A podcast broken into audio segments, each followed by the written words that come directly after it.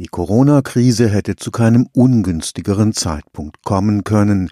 Für die Automobilindustrie in Deutschland geht es gegenwärtig ums Überleben. Nicht nur, dass die Verkaufszahlen drastisch zurückgegangen sind, ein Verkaufsverbot für Fahrzeuge mit Verbrennungsmotoren ist auch in Deutschland absehbar. Und bei der heranwachsenden Generation hat das Auto seinen Stellenwert als Prestige-Konsumprodukt verloren. Am kommenden Donnerstag stellt eine öffentliche Videokonferenz die Frage nach der Zukunft des Automobils.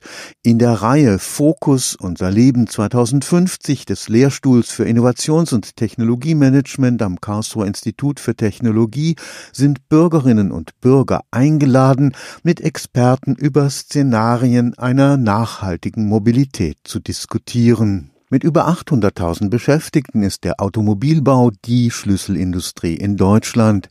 Die erfolgsverwöhnte Branche aber hat nach Auffassung der Innovationsexpertin Marion Weißenberger-Eibel wichtige gesellschaftliche Umbrüche schlicht übersehen. Die Automobilindustrie war mit Sicherheit jahrzehntelang sprichwörtlich gut gefahren damit, dass sie einfach das Automobil optimiert haben. Sie haben den perfekten Verbrennermotor, sie haben auf Kosten geachtet, Effizienzsteigerung, sind alles wichtige Punkte. Aber die Frage ist natürlich schon auch, haben Sie die gesellschaftlichen Bedürfnisse im Blick gehabt? Die Professorin Weißenberger-Eibel ist Direktorin des Fraunhofer Instituts für Innovationsforschung und Inhaberin des Lehrstuhls für Innovations- und Technologiemanagement am KIT.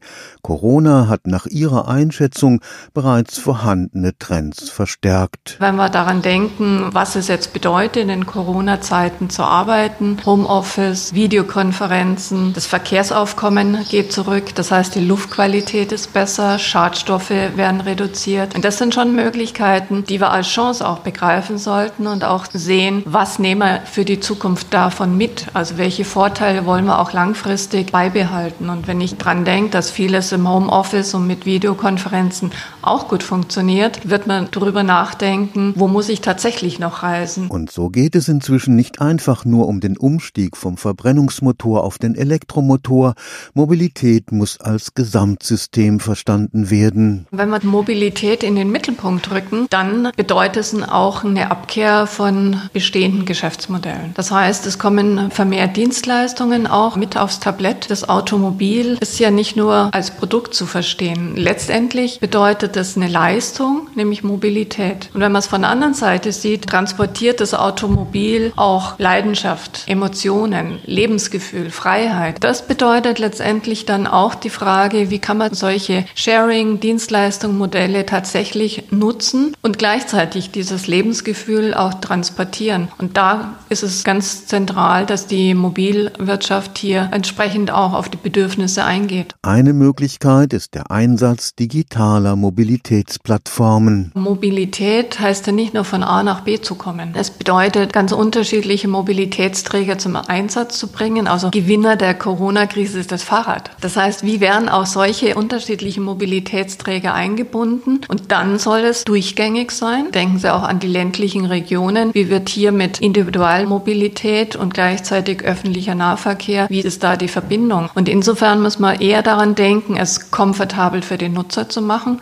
durchlässig, durchgängig und sozusagen auf die unterschiedlichen Bedürfnisse einzugehen. Also in der Stadt kann ich sehr gut mit Carsharing beispielsweise leben. Aber wir müssen eben nicht nur in die Stadt schauen, sondern letztendlich auf die ländliche Regionen auch. Da glaube ich, gibt es noch mehr an Innovationen, die entdeckt werden sollten und vor allem auf die Bedürfnisse der Menschen zugeschnitten sein sollten. Für die Professorin Weißenberger-Eibel ist es Aufgabe der Innovationsforschung, in ihren Zukunftsszenarien möglichst offen zu bleiben für die ganze Bandbreite verfügbarer Technologien. Das heißt, Dinge zu durchdenken, die Konsequenzen aufzuzeigen, den Impact für die Gesellschaft, für die Rohstoffe deutlich zu machen und für die Anwendungsmöglichkeiten. Und letztendlich werden wir auch nicht aus dem Thema der Nachhaltigkeit rauskommen. Das heißt, da kann sich keiner aus der Verantwortung stehlen. Verantwortung bedeutet, nachhaltiges Leben auch zu realisieren. Und das fängt bei jedem Einzelnen an, genauso in der Forschung, aber genauso bei jedem Bürger und Bürgerin. Am kommenden Donnerstag, 18 Uhr,